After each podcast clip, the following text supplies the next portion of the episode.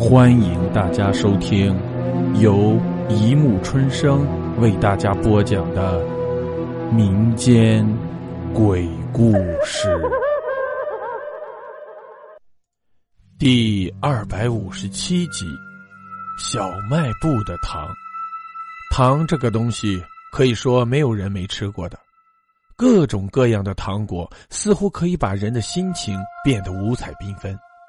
可是，我这个人从来不吃糖果，并不是糖果不好吃，也不是我这个人不喜欢吃糖，因为小时候的一次经历，直接导致我留下了不可磨灭的阴影。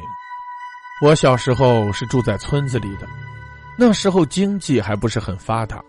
但是我们那边还是有一个小卖部的，正是因为附近就这么一个小卖部，所以我才会吃到那种恶心的糖果。事情的开始是这样的：那时候我和爸妈住在小卖部的隔壁，我看着那个小卖部，心里很不喜欢，因为那里又脏又乱。我小时候看到那些四处乱飞的苍蝇，我都想不出去买东西的理由。可是，这个小卖部的生意似乎还是出奇的好。我想是因为附近就这么一个的缘故吧。物以稀为贵。每次我放学回家的时候，路过那个小卖部，看着坐在前面的老板娘，总是会躲得远远的。那个女人很胖，浑身都是脂肪。这家的老板姓李，人还是个残疾，他的手就好像萎缩的鸡爪一样挂在胸前。虽然人长得很丑，可是因为经营着小卖部，所以还是比较有钱的。而那个老板娘似乎是他从外面买回来的。这家还有一个男孩，名字叫小黑，人也是跟这家小卖部一样脏兮兮的。我们小时候电视还没有完全的普及，有电视的只有小卖部一家而已。于是，一到放学，那些不愿回家的小孩子就会聚集到小卖部。站在那里看电视，一边吃从小卖部里买的小吃，一边看着动画片我是从来不想去那个小卖部的，可是我爸爸特别喜欢喝那家小卖部的酒，所以我也经常替我爸爸去跑腿打酒。因为那个年月，忙活了一天回家没有其他的娱乐节目，老爷们儿就喜欢就着花生米喝点小酒解解乏。这天，我爸爸的酒又喝完了。于是就知会我去给他打点酒，顺便买点花生米。我拿着酒瓶，趁着天还没黑，就往小卖部那里走去。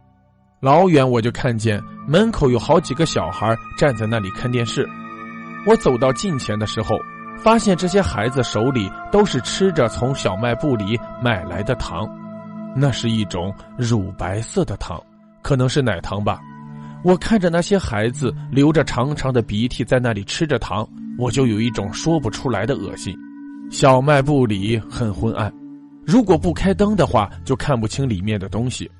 我站在外面，把酒瓶拿给老板，老板笑嘻嘻的拿过酒瓶，不一会儿就打满了酒递给我。我当时就想赶紧离开这里，于是我拿着酒瓶就想走。这时候，老板笑嘻嘻的说。不想尝尝我新进来的奶糖吗？不知道为什么，我看着那个乳白色的糖，有一种说不出的恶心。我害怕的往后退，不小心撞到了一个人的身上。我转身一看，原来是小黑。只见小黑正傻笑着拿着一块糖递给我：“嗯，哥哥吃糖。”我本来是想接过糖的，毕竟人家也是好意。可是我看到小黑脏兮兮的小手，我实在是下不去手去接。哦哦，我我我不吃，谢谢。我赶紧像逃命似的离开了这个小卖铺。回到家的时候，我还是心有余悸的。这天晚上我睡觉的时候，感觉身体说不出的难受。我朦朦胧胧的感觉，好像是在做梦，又好像不是。我看到屋外有一个影子，一闪就不见了。这时候，我感觉左边躺着一个人，我努力的想转头看清楚那个人是什么样的，可是身体怎么也动不了了。我努力的挣扎着，不一会儿就满头大汗了。难道是鬼压床？我的脑海里出现了我爸爸跟我说的鬼压床的情形。就在这时，我看到了一张女人的脸，那个脸很大，都是肥肥的肉，张着一个恐怖的大嘴。那个女人此刻在我身上压着我，我想叫，可是我发现怎么也叫不出声音。我想推开这女人，可是身体还是动不了。我恐惧到了极点。这个女人我认识，她就是小卖铺的老板娘。她支支吾吾的说着什么，不知道为什么她好像说不出话。我不懂她想说什么。他看见我不懂，于是就生气了，猛地把嘴巴张开。我看到他的嘴里有一个白白的东西，好像是一块糖。这时候，我看见他把他自己胳膊上的肉撕下来一块，就那么揉搓一下，就变成了一块白白的东西，好像是把脂肪弄成了一块白白的，好像糖的东西。我猛然想起了小卖铺里的糖，我的胃里就是一阵恶心。就在这时，我听见外面一声鸡叫，接着我就可以动了。当我起来的时候，我听到外面很吵闹。出去一看，原来是有两个警察，此刻正站在小卖铺的门口。于是我就凑到跟前看，原来是把老板抓了起来。后来我听爸爸说，村里有个孩子吃了这家卖的糖块，第二天就不好了，老是吵着说晚上有个女人来打他。于是这家就带着孩子去城里看医生，结果看完医生告诉他们，孩子很健康，什么都没有。于是这家还不死心，就跑到更大的医院去看，结果还是一样的。最后医生告诉大人，会不会是吃的糖果里有致幻剂？于是就拿着小卖部的糖果去化验，这一化验不得了，糖果的成分居然是人的脂肪。这么说，糖果就是人肉弄成的了。于是就赶紧报警。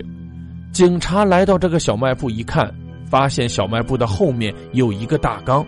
缸里装着一个女人，已经高度腐烂了，似乎死的时间不久，但是因为天热，所以尸体已经呈现巨人观。大家这才发现，已经一个星期没有看到老板娘了。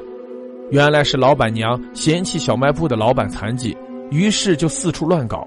老板气不过，就把人杀了，把他身上的肉弄下来做成了糖。只是他怎么做成糖的，我就不知道了。